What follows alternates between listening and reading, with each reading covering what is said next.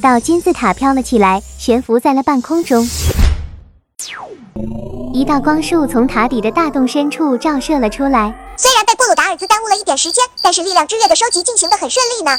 大金字塔飘在空中，而且好像变得更冷了。是酷霸王搞的鬼吗？那些家伙真的是做不出什么好事。马里奥感觉沙漠的夜晚异常寒冷，他想先尝试一下将奥德赛号启动。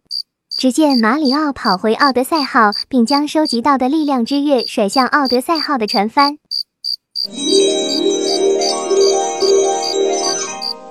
无奈还差六个力量之月才足够启动奥德赛号。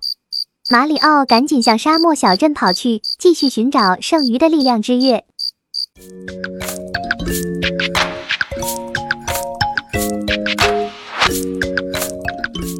马里奥在小镇的巴士站看到了莱德巴士，他决定要尝试一下当地人都喜欢乘坐的交通工具。这巴士就像是一头狮子，听说冲劲还很大。乘坐方式就是直接坐到它的背上。马里奥可以驾驭这头这么猛的狮子巴士吗？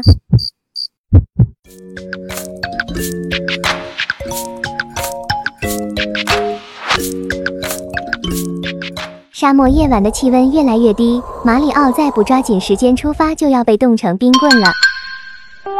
马里奥一跃而起，坐到了莱德巴士的背上。这头狮子巴士径直向沙漠猛冲了出去。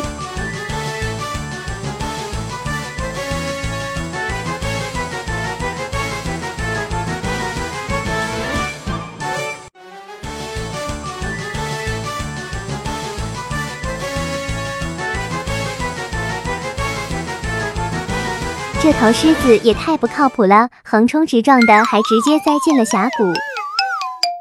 马里奥感觉还是用两条腿走路比较踏实，可路上被不明生物碰瓷的几率也太高了。